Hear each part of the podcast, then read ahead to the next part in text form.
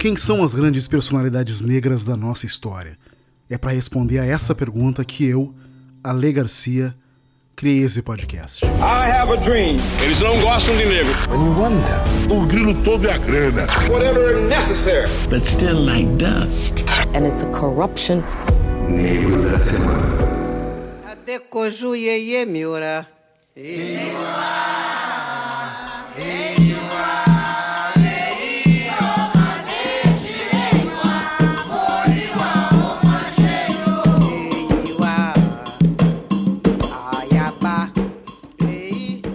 Na Bahia, Menininha do Gantuá está acima de toda e qualquer divergência de ordem política, econômica e religiosa. É a Ialorixá de todo o povo da Bahia. Sua mão se estende protetora sobre a cidade. Não se trata nem de misticismo, nem de folclore, e sim de uma realidade do mistério baiano.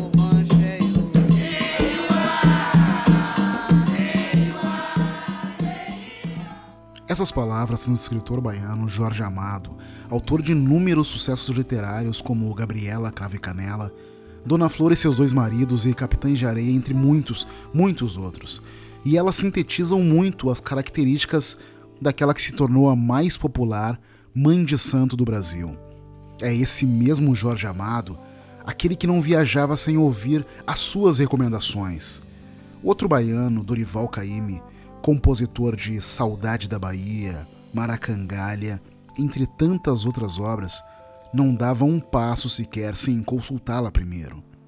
Antônio Carlos Magalhães, o ACM, governador da Bahia por três vezes, ex-presidente do Senado, falecido em 2001, seguia seus conselhos como não seguia o de muitos de seus assessores. E Vinícius de Moraes, o mesmo Vinícius de Moraes de Chega de Saudade, Eu Sei Que Vou Te Amar. E Garota de Ipanema, corria a escutá-la a cada vez em que colocava os seus pés na Bahia.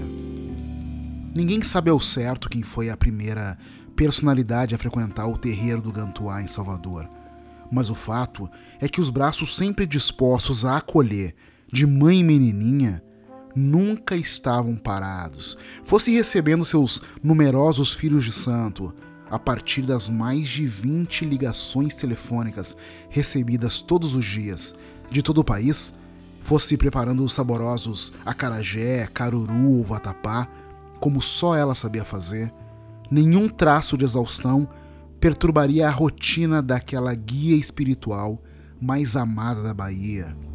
E é essa verdadeira divindade da Bahia, neta de escravizados, líder mais conhecida do mais popular terreiro de candomblé do Brasil, Ialorixá, filha de Oxum, a personalidade desse episódio de Negro da Semana. Hoje vamos falar de Mãe Menininha do Gantuá. Cao cabeça lê. Cao cabeça lê. Cao cabeça lê.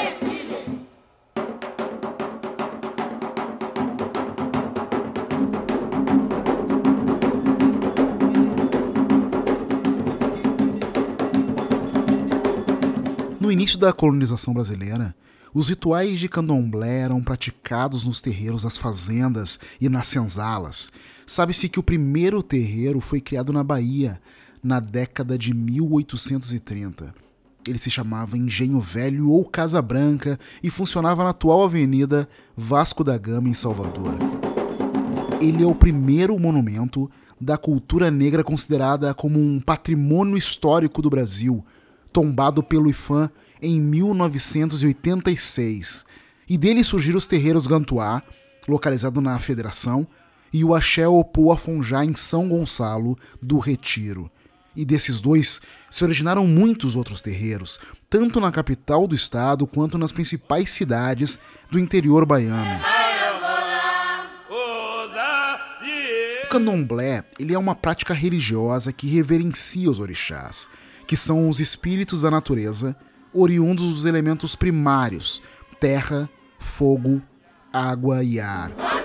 Os orixás são deuses guerreiros que protegem a caça, a pesca, a maternidade os reis e as rainhas, entre outros. Para cada orixá existem cores, vestimentas, dia da semana, saudações e comidas peculiares, os quais as pessoas oferecem ao pedir proteção, saúde, felicidade e paz. O primeiro terreiro Nagô do Brasil, o Ile Axé em Chile, também conhecido como Candomblé da Barroquinha, foi fundado em 1849 em Salvador, pela Ialorixá Francisca da Silva, a Ianassô, juntamente com Iacalá e Iadeta. Obatossi foi a Ialorixá que sucedeu Ianassô na liderança desse terreiro. Após sua morte, coube a sua filha Maria Júlia Figueiredo tomar posse como a nova Ialorixá do terreiro. Sua irmã, Maria Júlia da Conceição Nazaré, acabou se afastando e fundando com seus dissidentes o terreiro do Gantuá. Quando faleceu, em 1910, coube a sua filha, Pulchéria Maria da Conceição, a mãe Pulchéria, chamada Quequerê, sucedê-la então no terreiro. Apenas oito anos depois, em 1918, com seu falecimento repentino, sua sobrinha, Maria da Glória Nazaré, tornou-se então a terceira Ialorixá do terreiro por cerca de dois anos. Foi o tempo de preparação da jovem que viria a assumir então o cargo. A mesma jovem que teria dito o seguinte, segundo o relato presente no livro Mãe Menininha do Gantuá, uma biografia, escrito por Cida Nóbrega e Regina Echeverria. Minha avó, minha tia e os chefes da casa diziam que eu tinha que servir eu não podia dizer que não, mas tinha um medo horroroso da missão. Passar a vida inteira ouvindo relatos de aflições e ter que ficar calada, guardar tudo para mim, procurar a meditação dos encantados para acabar com o sofrimento. Isso seria um registro da aflição daquela jovem prestes a responder à escolha revelada pelo jogo de búzios, no qual os orixás Oxóssi, Xangô, Oxum e Obaluayê confirmaram a sua escolha.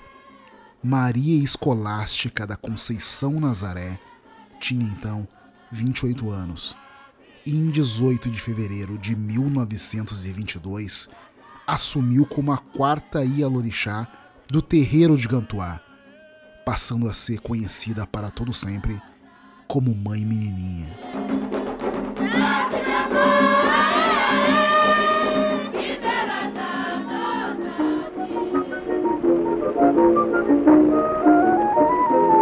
1894 no Brasil é o fim da chamada República da Espada e o início da República Oligárquica, caracterizada por uma elite que domina o poder político e econômico, grandes proprietários de terras de Minas e de São Paulo. Marechal Floriano Peixoto era então o presidente em um governo marcado por rebeliões que contestavam a sua legitimidade. Porém, em 1894, um pleito se fez a primeira eleição direta do país, em 1 de março, que entre 203 nomes indicados, elegeu Prudente de Moraes como presidente. No resto do mundo, o Japão declarava guerra à China. A Tower Bridge era inaugurada em Londres. Acontecia a primeira corrida de automóveis do mundo na França. E o bacteriologista Alexandre Yersin descobria o bacilo da peste bubônica em Hong Kong. Voltemos para o Brasil. Centro Histórico de Salvador, Bahia, na antiga Rua da Assembleia, perto da Rua do Tesouro, no antigo sobrado de número 12. Foi ali, da união da Ialorixá Maria da Glória Nazaré e Joaquim Assunção, um trabalhador da empresa de transportes de bondes puxados a burro, que nasceu, no dia 10 de fevereiro de 1894, uma pequena garota que logo ganhou o apelido carinhoso de Menininha. Como ela nunca deixou de ser, doce, sincera e corajosa, como só as crianças iluminadas sabem ser, continuou sendo chamada assim até o fim da sua longa vida. Sobre o apelido, ela mesma teria falado: Não sei quem pôs em mim o nome de Menininha. Minha infância não tem muito o que contar. Agora, dançava o candomblé com todos desde os seis anos. Desde essa tenra idade, mãe menininha já convivia com os rituais do candomblé. Há um registro fotográfico que a mostra participando de um ritual para Oxóssi aos 8 anos de idade.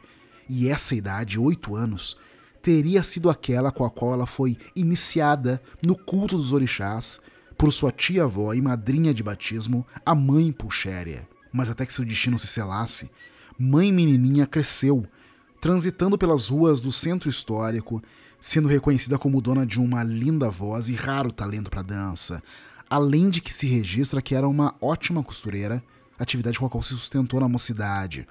Também há registros de amigos da época contando como ela gostava de sambar nas festas Segunda-feira Gorda da Ribeira e Festa da Conceição da Praia.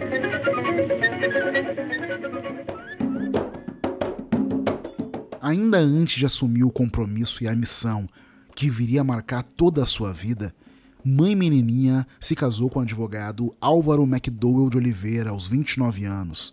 Álvaro, que Menininha teria conhecido no bonde, era descendente de escoceses de família sergipana, viúvo já com uma filha. E da união do casal, no início da década de 20, nasceram Cleusa em 1923 e Carmen em 1928. Meu marido, quando me conheceu, sabia que eu era do candomblé. A gente viveu em paz porque ele passou a gostar do candomblé. Mas quando eu fui feita aí a Lorixá, passamos a morar separados, no meu terreiro, eu e minhas filhas. Marido não. Elas nasceram aqui mesmo. Em fevereiro de 1922, numa missa ministrada por Mãe Pulchéria, os orixás deram posse à Mãe Menininha como a nova líder do terreiro do Gantuá.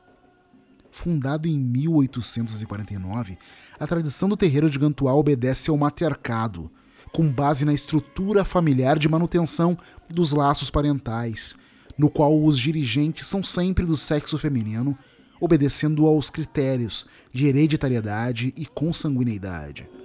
O nome Gantuá se deve ao antigo proprietário do terreno, o traficante belga de escravizados, Eduardo Gantuá, que depois arrendou as terras a Maria Júlia da Conceição Nazaré, bisavó de mãe menininha e fundadora do candomblé naquele lugar. À época, o terreno localizado numa área alta, era cercado por um bosque de difícil acesso, o que protegia o local da perseguição policial então existente, sempre buscando relegar o candomblé ao submundo religioso. Só a partir da década de 30 a perseguição ao candomblé vai arrefecendo, porém a lei de jogos e costumes determinava a realização dos rituais a uma autorização policial, além de limitar o horário de término dos cultos às 22 horas. A situação só mudaria em 1976, quando o então governador da Bahia, Roberto Santos, sancionou um decreto liberando as casas de candomblé da obtenção de licença e do pagamento de taxas à Delegacia de Jogos e Costumes.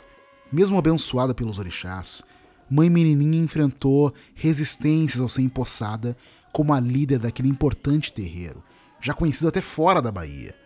Havia também disputas de poder e até por herança, o que envolveria um tio de mãe menininha, que chegou a ser intimado judicialmente, e filhas de santo da Yalorixá anterior. Os mais antigos da casa não estavam convictos de que deviam entregar a ela, aquela mulher tão nova, a chefia, e que naturalmente havia outras candidatas ao posto, mais velhas que menininha. Apesar de tudo, ela assumiu a direção do terreiro. A jovem Maria Escolástica, da Conceição Nazaré, se tornou definitivamente a mãe menininha do Gantuá.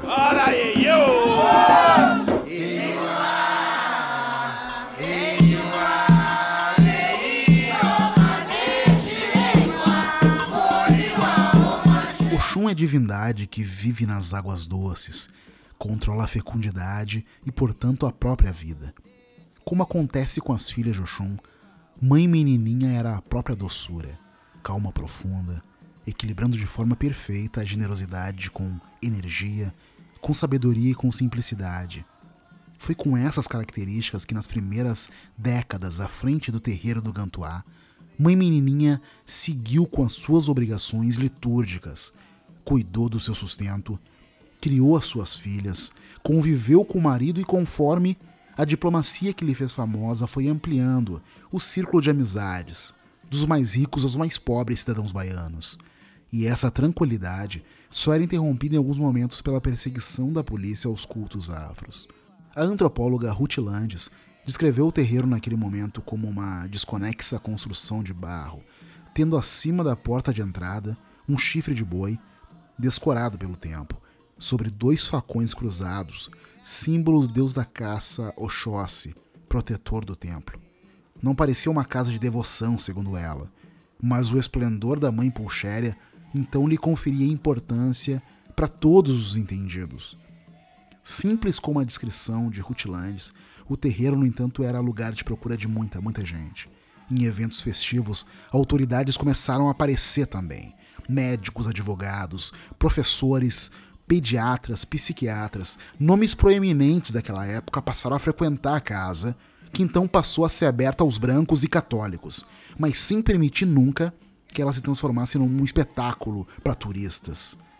Ruth Landes também já registrou que alguns frades do convento de São Francisco e o padre Barbosa da igreja da Conceição da Praia também conheciam e se encantavam com Mãe Menininha, que no seu ecumenismo nunca deixou de assistir à missa católica. Ela podia comungar pela manhã e celebrar os rituais do candomblé à noite, numa prova do sincretismo religioso realmente presente na Bahia. Até 1937, mesmo com todo o respeito com que já desfrutava em vários círculos, as referências que se encontravam nos jornais a respeito do terreiro do Ganduá só faziam referência às queixas por barulho por parte dos vizinhos. O tempo e a personalidade conciliadora de Mãe Menininha foram os únicos remédios para que o seu trabalho e a atuação do terreiro fossem sendo aceitas e cada vez mais respeitadas, com sua popularidade crescendo, difundindo e popularizando o candomblé na Bahia e no Brasil. Como todas as Ialorixás do seu tempo, Mãe Menininha tinha o seu próprio sustento, independente do trabalho no terreiro, pelo qual não cobrava nada pelos serviços prestados. Por isso definia o terreiro de Gantuá como uma casa de caridade. Para se sustentar, ela teve tabuleiro de frutas, foi dona de restaurantes, de quitanda, além dos trabalhos como uma ótima costureira e doceira que era, fazendo doces por encomenda. Mas é claro que a principal e mais trabalhosa ocupação eram mesmos os afazeres como o Ialorixá daquele cada vez mais crescente número de filhos de santo. Foram centenas. Em 1938, contava mais de 200 pessoas sob a sua orientação. E quanto mais filhos de santo, mais obrigações, mais rituais e mais trabalho. Some a isso todas as obrigações com suas duas filhas de sangue também, e mesmo assim, uma casa sempre aberta para quem precisasse, pessoas humildes, visitantes de outros lugares, chefes de estado, pessoas sempre recebidas com café ou comida as quais Mãe Menininha atendia com toda a sua paixão, por preservar os costumes dos seus antepassados e da religião. A essa dedicação, felizmente, podia contar com um marido compreensivo com a importância da posição da esposa, como poucos homens daquela época teriam sido. Mônica Millet, neta de mãe menininha, conta que o avô Álvaro MacDowell de Oliveira era branco e erudito, um homem que respeitava a religião da avó, ajudando inclusive a confeccionar as lembranças das festas de Oxum, de Obaluayê e de Nanã.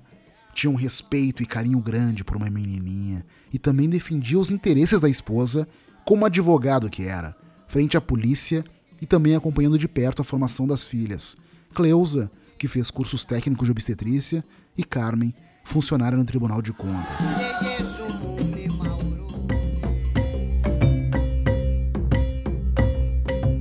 1948 foi o ano em que Álvaro McDowell faleceu, sob a tristeza da sua obstinada esposa, que sabia, no entanto, que centenas de pessoas precisavam da sua paz de espírito para também eles terem paz de espírito.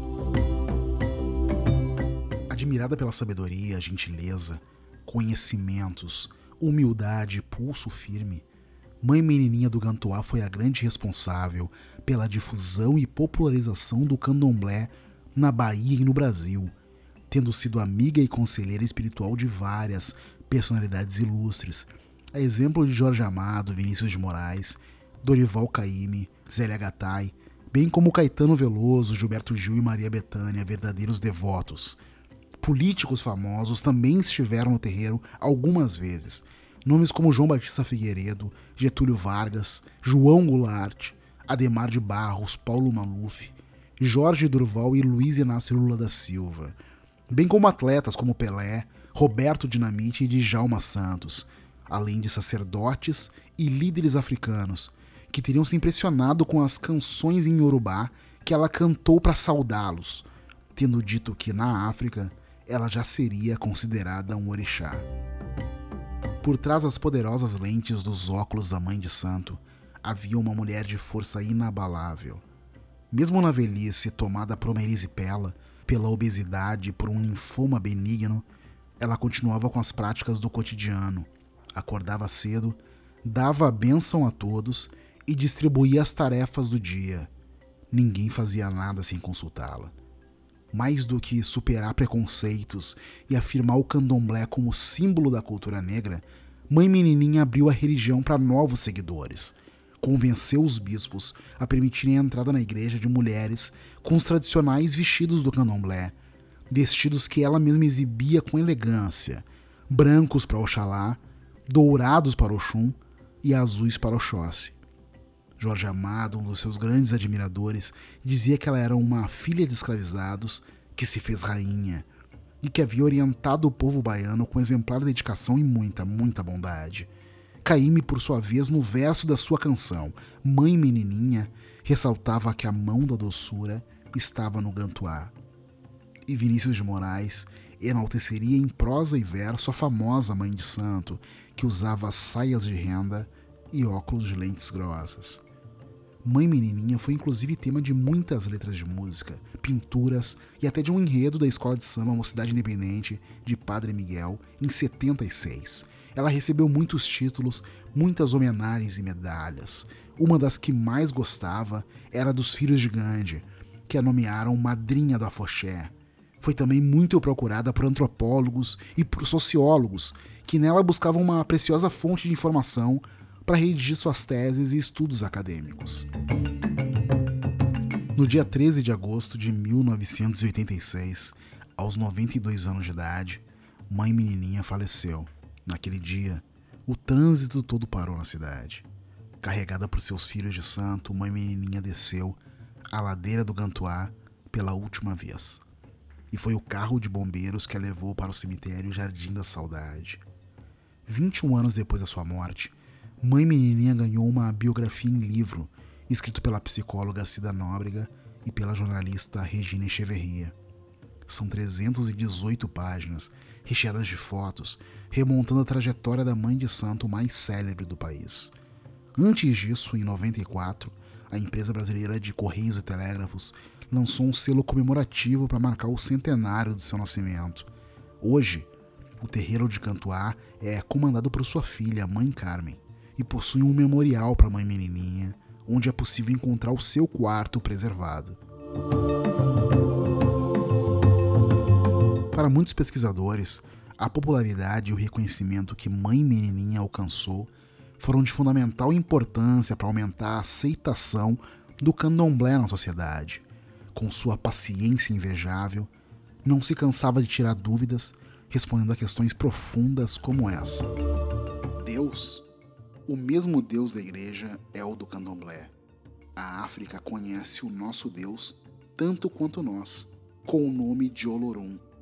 A morada dele é lá em cima e a nossa cá embaixo. Alabaiaro deixa que funde corajo. Alajotaiaro deixa que funde corajo. more than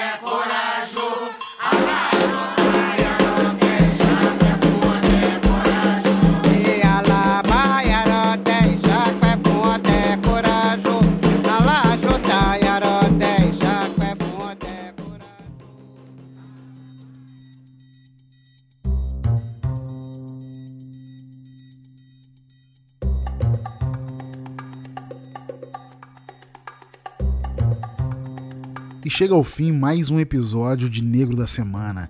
Siga a gente nas redes sociais, no Instagram, no Twitter e no Facebook. E siga também a Garcia no Instagram e no Twitter.